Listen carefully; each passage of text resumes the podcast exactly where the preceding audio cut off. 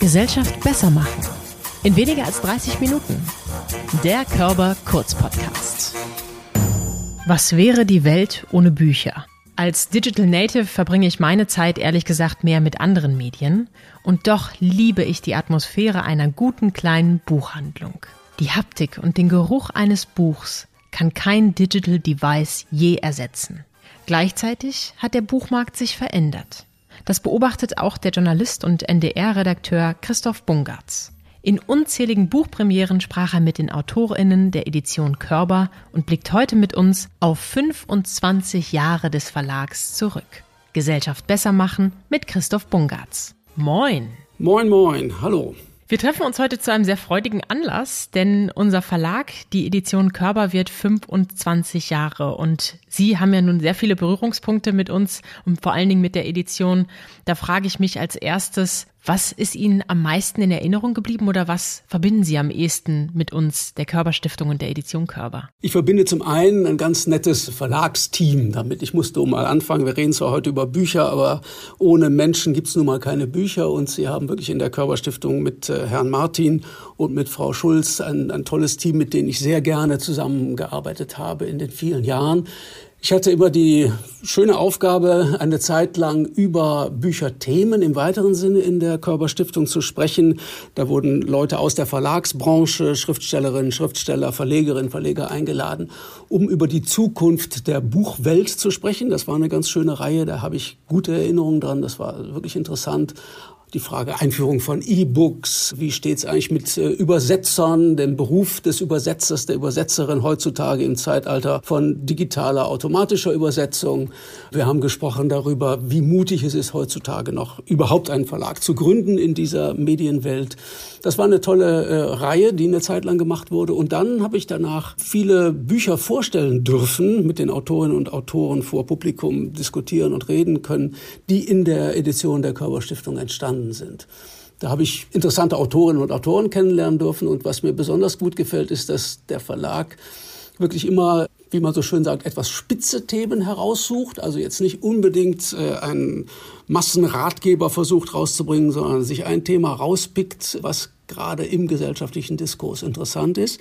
Das aber dann mit einer originellen Tiefe oder mit einer guten Überlegung, wen könnten wir als Autorin oder als Autor da dran setzen, das dann entsprechend umsetzt. Da interessiert mich natürlich, was ist denn ein Buch oder eine Autorin gewesen, die Ihnen ganz persönlich am meisten in Erinnerung geblieben ist? Das sind mehrere. Ich habe jetzt die letzten Gespräche gemacht mit der Hamburger Philosophin Ina Schmidt, mhm die sich sehr stark mit der Verbindung, sagen wir mal, von Philosophie und alltäglicher Lebenserfahrung auseinandersetzt. Also nicht so sehr das große Thema, äh, ich erkläre jetzt die ganze Welt in einem philosophischen System, wie es vielleicht früher in der Philosophie üblich war, sondern stark orientiert an unseren äh, Lebenserfahrungen. Und sie hat zwei wirklich tolle Bücher gemacht. Eins über die Vergänglichkeit, über unseren Umgang mit der Tatsache, dass wir alle mal eines Tages nicht mehr da sein werden oder man kann fast sagen, unseren Nicht-Umgang mit dieser Sache, also das verdrängte Thema von Tod und Vergänglichkeit und Sterben in unserer Gesellschaft.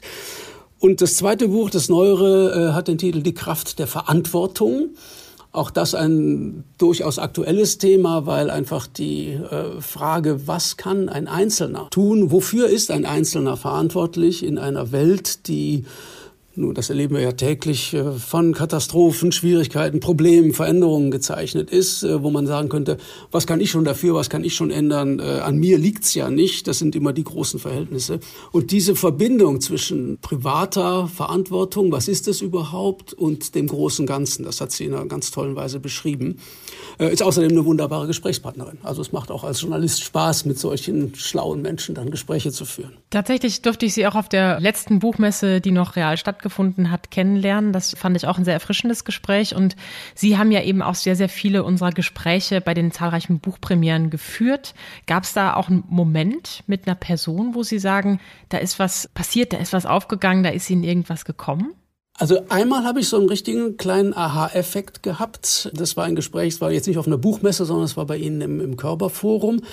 Da wurde das Buch vorgestellt, der Russlandreflex. Das haben geschrieben der ähm, Politologe und Historiker Karl Schlögel und äh, Irina Scherbakowa, eine russische Bürgerrechtlerin, wo man eigentlich denkt, also natürlich Putin kritisch und ähm, sehr, sehr deutlich positioniert, sagen wir mal, in der Auseinandersetzung mit den aktuellen politischen Verhältnissen heute in Russland. Das war auch so, das war auch dem ganzen Gespräch so. Auch das Buch hat genau diesen Tenor, wenn es auch auf der anderen Seite darum geht, wie wir Deutschen vielleicht manchmal etwas zu einseitig auf Russland gucken. Aber ein Moment war für mich wirklich interessant. Äh, es ging, das Buch kam raus relativ kurz nach der Besetzung der, der Ostukraine von Seiten der Russen. Und Frau Scherbakowa als Putin-kritische Frau war absolut dagegen, dass die Russen da in die Ukraine einmarschieren. Aber die Krim, die gehört zu Russland. Das fand sie absolut richtig. Und dachte ich, hoppla, da verstehe ich jetzt mal als äh, Westdeutscher gar mal gar nichts von dem, wie die Russen ticken oder die Russinnen ticken in dem Fall. Und das war für mich wirklich so ein Aha-Moment. Dachte ich, aha, guck mal, also da lernt man doch noch mal andere Aspekte kennen, wenn man wirklich mit den Menschen selber im, im Kontakt ist. Sehr schön. Wenn wir gleich bei der Politik bleiben, Politik und Kultur, Ihr Fachbereich, welche Leitmedien würden Sie sagen prägen heute diese beiden großen Bereiche? Sind das überhaupt noch die Bücher? Tja, ich glaube schon, dass die, die Leitmedien in diesen beiden Feldern im Moment immer noch das Fernsehen und die Online-Medien sind. Leitmedien in dem Sinne, wer macht das Agenda-Setting? Also worüber wird gesprochen? Das sind nicht unbedingt äh, die tiefgründigsten Medien, das sage ich durchaus auch selbstkritisch als Fernsehredakteur. Aber es sind schon die Bereiche, auch die, natürlich die sozialen Netzwerke, die ja in den letzten 10, 15 Jahren wahnsinnig an Bedeutung gewonnen haben.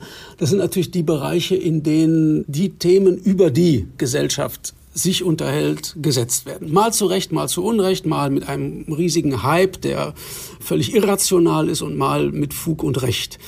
Daneben, glaube ich, muss man eigentlich so ein bisschen einsortieren, wo die Sachbücher überhaupt sind. Und vielleicht kann man sagen, dass die Sachbücher so eine Art, zum einen auch natürlich Agenda-Setting machen, Themen groß machen oder Themen ins Gespräch bringen. Wir machen bei Titelthesen Temperamente relativ viel über Sachbücher zum Beispiel im Fernsehen, die uns dann die Themen vorgeben.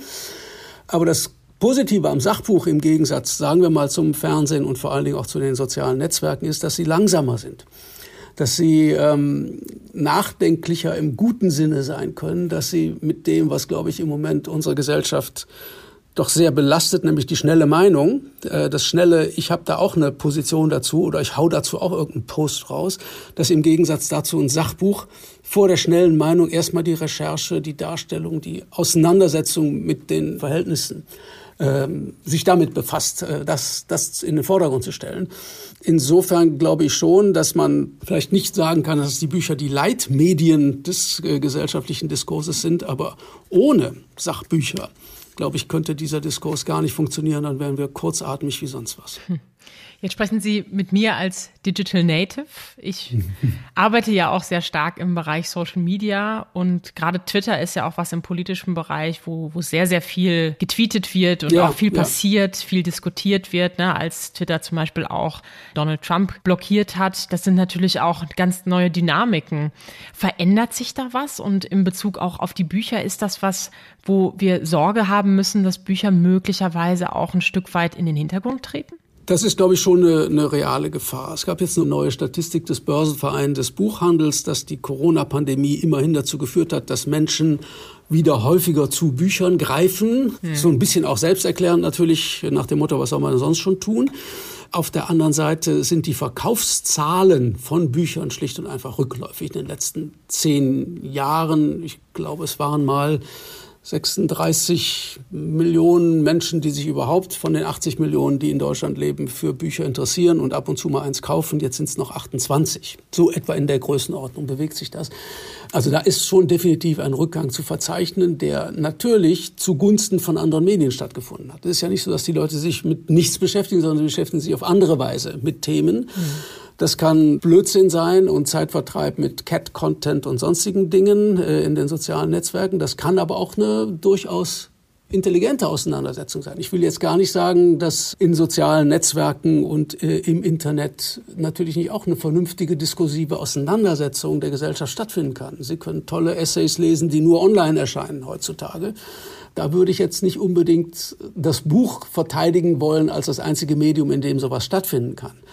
Das Schwierige wird sein, dass man im Dschungel des, des, Internets, aber das ist natürlich im Dschungel des Buchhandels ein bisschen ähnlich, dass man im Dschungel des Internets überhaupt diese Dinge findet.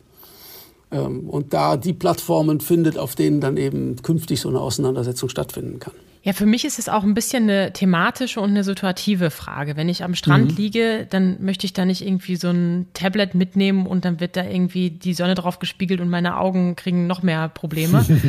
Da habe ich dann doch lieber eine Zeitschrift oder ja. ein gutes Buch. Gleichzeitig bin ich jetzt eben gerade Gründerin eines Digital Health Startups und soll gerade ein Buchkapitel schreiben über dieses Startup. Und Sie können sich vorstellen, wie schnell sich die Welt gerade im Digitalen dreht. Und dann fällt es mir umso schwieriger, jetzt zu antizipieren, was kann ich da reinschreiben, dass man das in einem Dreivierteljahr oder so erst liest. Also gibt es da nicht auch verschiedene Effekte, die wir berücksichtigen müssen? Wo befinden wir uns gerade? Was ist eigentlich das Thema? Und dann zu entscheiden, welches Medium ist eigentlich das der Wahl? Das finde ich einen ganz richtigen Gedanken. Also man merkt ja an den, am Buchmarkt die, die Kurzlebigkeit der Publikationsrhythmen. Mhm. Gab mal eine Zeit, da wurden alle halbe Jahre, brachten die Verlage neue Publikationen raus. Manche Verlage haben inzwischen auf einen Zwei-Monats-Rhythmus umgestellt, manche noch häufiger. Äh, nicht unbedingt mehr Bücher, aber eine kleinere Taktung, um genau solchen Themen wie Aktualität überhaupt noch gerecht werden zu können. Und leider ist auch von vielen Sachbüchern, auch das muss man ja sagen, das haben Sie ja gerade angesprochen, das Verfallsdatum ziemlich gering sozusagen. Also die sind schon irgendwann äh, Altpapier, kurz nachdem sie gedruckt worden sind. Da finde ich auch, ist möglicherweise die Publikation online der viel bessere Weg. Da kann ich auch noch nachträglich den Text aktualisieren, ich kann noch was hinzufügen, äh, ich kann Gegenmeinungen in irgendeiner Art von Forum äh, äh, mit aufnehmen oder dem Ganzen eine Diskussionsplattform geben. Da gibt es Möglichkeiten, da bin ich der Letzte, der das Internet verteufeln würde. Andererseits ist die Recherche und die redaktionelle Betreuung und die Gestaltung eines Buchs nach wie vor, wie ich das jedenfalls erlebe, wenn ein guter Verlag dahinter steht, immer noch äh, qualitativ was anderes, als wenn jemand mal schnell im Internet irgendwas äh, zusammenschreibt. Ja, und wie Sie schon gesagt haben, es vermischt sich natürlich auch die ganzen Blogger. Ich will nicht sagen, dass die wissenschaftlich nicht wertvoll sind, aber man hat mal schnell einen Blogpost geschrieben, so ein Buch, das schreibt sich nicht an einem Tag oder einem mhm. Abend. Sie haben gerade schon den Blick auf die Branche gerichtet. Ähm, die Frequenz der Veröffentlichung scheint erhöht zu werden, damit wir an der Aktualität oder der Aktualität standhalten können. Was ist denn nach Ihrer Ansicht ein neuer Trend oder was sind verschiedene große Trends auf dem Buchmarkt aktuell? Also ich finde schon mal interessant, dass der Börsenverein ja in diesem Jahr erstmals einen Sachbuchpreis ausgelobt hat. Äh, sollte eigentlich, glaube ich, im letzten Jahr losgehen. Wegen Corona ist das Ganze dann nochmal ein Jahr geschoben worden. Aber im Juni dieses Jahres ist äh, zum ersten Mal der Deutsche Sachbuchpreis verliehen worden. Den Deutschen Buchpreis gibt es schon länger. Der NDR macht übrigens schon seit vielen Jahren äh, einen Sachbuchpreis, den wir in diesem Jahr auch neu ausrichten werden. Also es gibt schon eine gewisse Aufmerksamkeit nach wie vor für Sachbuchthemen und der Börsenverein hat da ja sicherlich auch einen entsprechenden Wumms, um das dann auch im Buchhandel mit äh, durchzusetzen. Das finde ich an sich erstmal eine ganz erfreuliche Entwicklung.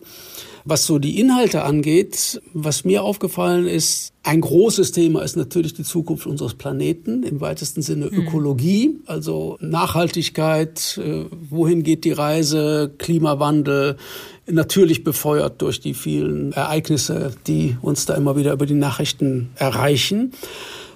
Also da ein, gab es ein tolles Buch, äh, was ich im vergangenen Jahr dazu gelesen habe, Das Ende der Evolution von dem Hamburger Biologen Matthias Glaubrecht, der zum Thema Artensterben ein erschreckend gutes Buch geschrieben hat, muss man wirklich sagen.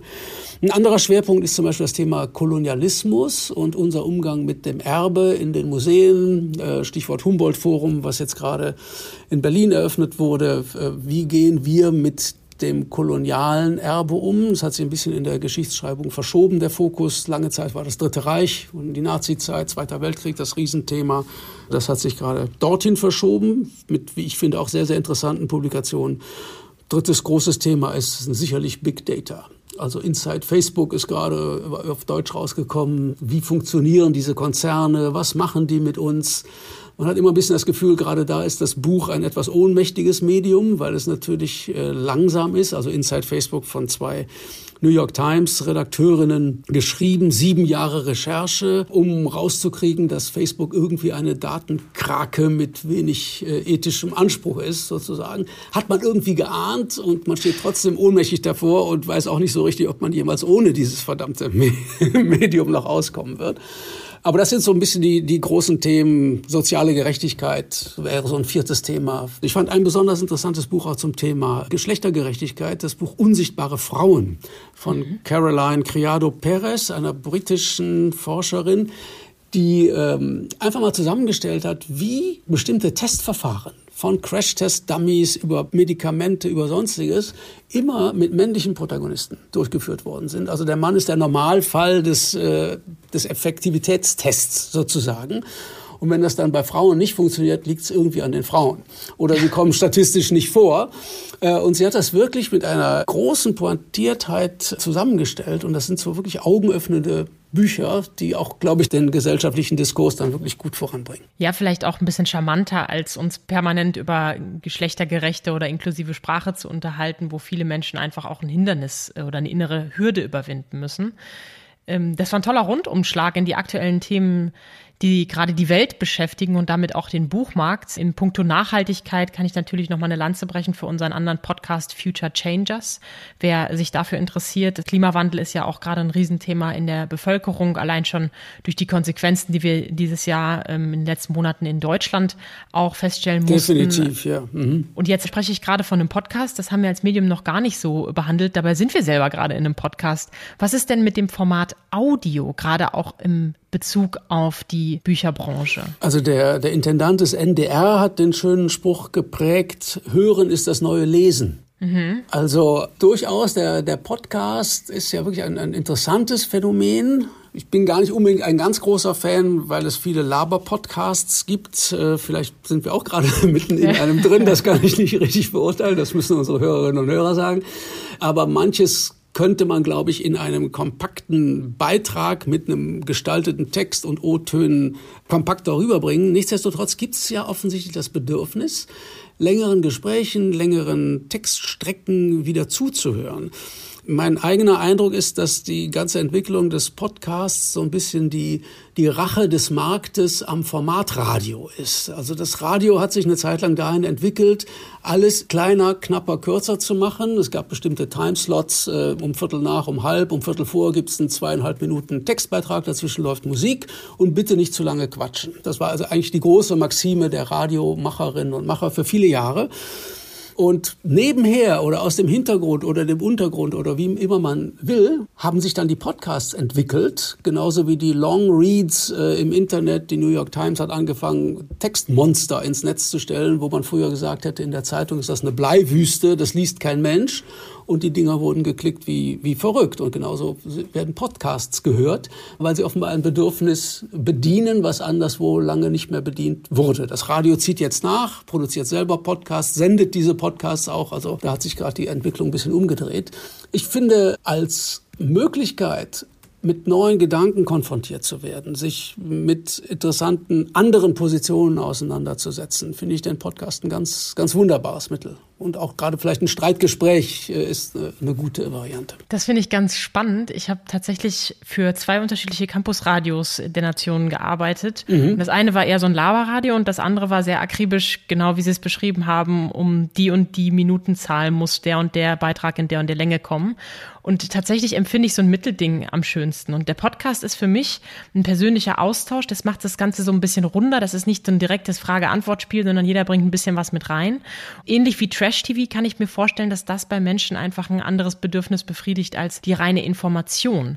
Wenn wir jetzt aber zurückkommen zum Sachbuch, dann stelle ich mir natürlich die Frage, wie können wir auf das Sachbuch aufmerksam machen? Wäre zum Beispiel so ein Podcast, der ein bisschen runder gestaltet ist, mit dem Autoren mal abseits des Textes zu reden oder vielleicht auch mal einen Schwenk, also eine Anekdote zu erzählen. Ist das eine Möglichkeit, um Leute neugierig zu machen und damit dann wieder das Sachbuch zu promoten? Das glaube ich schon. Es gibt einen alten Spruch von einem englischen Philosophen, The proper study of mankind is man.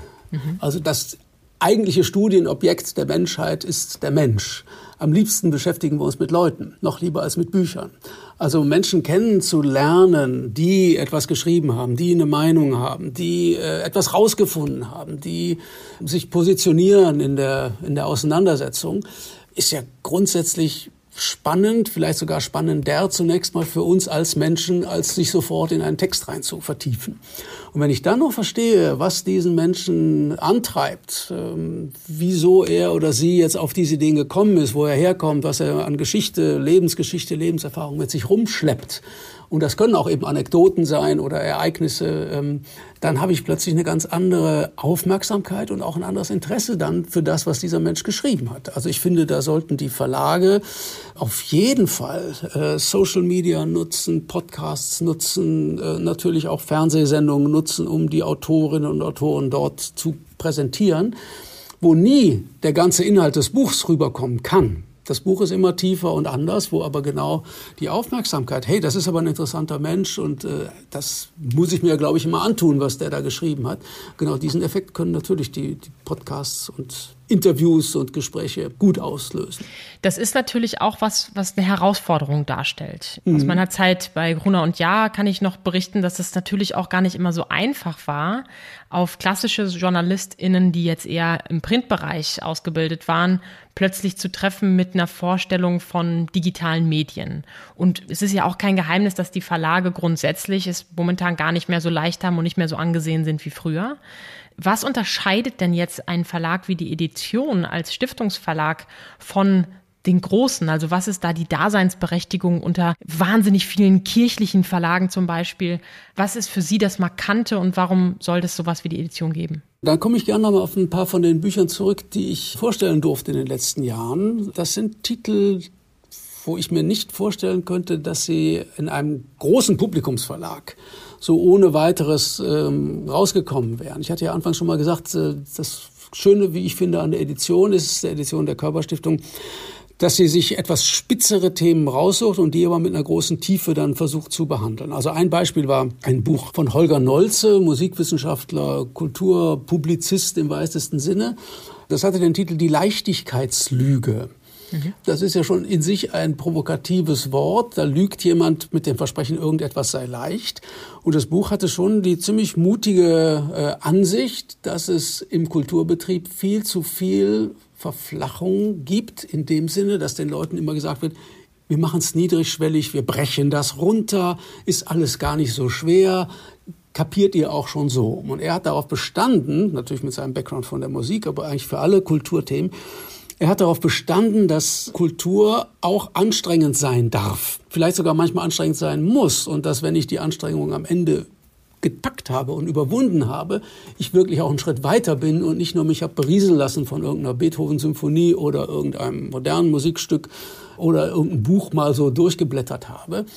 Den Menschen nur zu versprechen, es tut alles gar nicht weh, es ist alles ganz leicht, du kannst das irgendwie mal so nebenher auf dem linken Bein machen, das ist eigentlich äh, ein Ausverkauf von Kultur und eine Selbst, äh, ja man könnte was sagen, Selbstmissachtung der Kultur. Fand ich eine mutige These, hätte ich anderswo nicht so gefunden. Er hat dann neulich ein neues Buch gemacht, Holger Nolz, auch da durfte ich mit ihm drüber sprechen.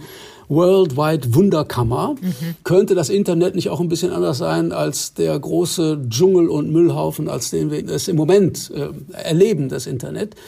Also wie könnte Kultur sich wirklich anders in dieser digitalen Welt präsentieren, nicht einfach eine Theatervorstellung abfilmen, nicht einfach nur äh, Autor liest was vor, nicht einfach nur Musiker fiedelt auf der Bühne, das ist ja das, was im Fernsehen auch gemacht werden könnte, sondern es gibt ja interaktive Möglichkeiten, es gibt Darstellungsformen, es gibt 3D, was weiß ich, also alle möglichen technischen Varianten, die noch gar nicht richtig ausprobiert worden sind. Und da hat er ein, wie ich fand, tolles Plädoyer für geschrieben, auch angereichert mit Beispielen aus seiner eigenen Erfahrung das sehr, sehr anregend äh, war, fand ich. Also das sind durchaus Themen, müde Museen, ein anderes Thema. Daniel Tiradellis, ein ähm, Kurator, der der deutschen Museumslandschaft ähm, ein ziemlich schlechtes Zeugnis ausgestellt hat, was jetzt Didaktik angeht, Publikumsfreundlichkeit angeht. Wie gehen die Kuratoren eigentlich mit dem Publikum um? Machen sie da eher das, worauf sie selber stolz sein können, oder versuchen sie wirklich ihre Vermittlungsaufgabe ernst zu nehmen und da was draus zu machen, dass die Leute auch im Museum nicht nur Spaß haben, sondern auch was kapieren und es in einer sinnlichen Weise kapieren. Also das sind so zwei Beispiele für wirklich interessante Themen, von denen ich aber nicht so recht wüsste, wo sie in anderen Verlagen stattfinden sollten. Das sind schon wahnsinnig viele Eindrücke aus 25 Jahren Jubiläum der Edition Körber. Die Worldwide Wunderkammer haben wir hier im Podcast auch schon besprochen und die Edition hat ja auf dem Instagram-Kanal auch so ein bisschen die, nicht Top 25, aber 25 Highlights mhm. aus den letzten 25 Jahren nochmal dargestellt. Also auch da kann man sich Inspiration holen. Und wir haben vorhin schon darüber gesprochen, dass das Persönliche ja irgendwie spannend ist. Und darum möchte ich nochmal enden mit einer Frage, die mich ganz persönlich interessiert, nämlich, können Sie sich erinnern, was Ihr erstes Sachbuch ist und was liegt heute auf Ihrem Nachttisch? Hm. Das allererste Sachbuch als Einzeltitel kann ich mich nicht dran erinnern. Aber ich weiß, dass wir zu Hause viele Bücher aus der Reihe Was ist was hatten. Mhm. Das ist so eine Kindersachbuchreihe und ich habe vor einiger Zeit mal rumgegoogelt. Die gibt's immer noch. Ja. Die ist gibt's seit 1961. Sie ist ein Jahr jünger als ich, die Reihe. Und ich finde es toll, dass so eine Reihe so lange existiert. Ich habe natürlich keine Einzeltitel mehr in Erinnerung, aber es war auf jeden Fall was über Astronauten und Weltraum, was mich fasziniert hat. Es war was über Dinosaurier, was mich natürlich, was alle Kinder fasziniert. Ich weiß nicht, ob der Wilde Westen auch dabei war immer grafisch ganz toll aufgemacht mit vielen Illustrationen und äh, die Dinger, das weiß ich, habe ich verschlungen. Also da hatten wir mehrere und die habe ich sehr, sehr gerne, sehr, sehr gern gelesen. Gerade ausgelesen habe ich ein tolles Buch von Götz Ali, Berliner Historiker. Der Titel ist Das Prachtboot, wie Deutsche die Kunstschätze der Südsee raubten. Anlässlich der Eröffnung jetzt des Humboldt-Forums äh, schildert Götz Ali die Geschichte eines riesigen Bootes, was deutsche Händlerinnen und Händler, Pfeffersäcke würden wir hier in Hamburg sagen, aus Indonesien mitgenommen haben. Man muss sagen, sie unter Nagel gerissen haben. Ein riesiges Boot, was lange in Dahlem im Museum gestanden hat und äh, jetzt wurde im Humboldt-Forum, beim Bau des Humboldt-Forums, ein riesiges Loch in der Mauer gelassen, um dieses Schiff, dieses Boot überhaupt in das Gebäude reinzukriegen. Es sollte eigentlich so ein Prunkstück der Ausstellung werden zum Thema Kolonialgeschichte und Götz Ali spuckt kräftig in die Suppe in diesem Buch, in dem er äh, zeigt, wie viel ja, man muss sagen, Blut an diesen Objekten klebt, die aus der Kolonialgeschichte äh, nach Deutschland gekommen sind, wie wenig das Ganze bisher aufgearbeitet wurde und mit welcher Brutalität damals äh, sowohl Militär, aber vor allen Dingen eben auch die zivilen äh, Händler damals vorgegangen sind toll geschriebenes kleines Sachbuch, was aber mächtig Wirbel gemacht hat und was so ein bisschen auch zu den Trends gehört, die ich geschildert hatte. Also kann ich nur empfehlen. Mächtig aufwirbeln können die verschiedensten Bücher, auch die Bücher der Edition. Ich möchte Sie alle herzlich einladen, mal in unseren Katalog zu schauen, ob da was bei ist, was Sie persönlich interessiert. Ich bedanke mich ganz herzlich bei Christoph Bungartz für die Eindrücke und natürlich auch für die zahlreichen Auftritte bei uns im Körperforum. Ich bin gespannt, wann das nächste Gespräch stattfindet, stattfinden kann. Wir freuen uns auf jeden Fall drauf und bis dahin lade ich Sie herzlich ein, die bisherigen Gespräche mal in unserer Mediathek anzuschauen. Vielen Dank, Christoph Bungartz. Ja, ich danke auch. Herzlichen Dank.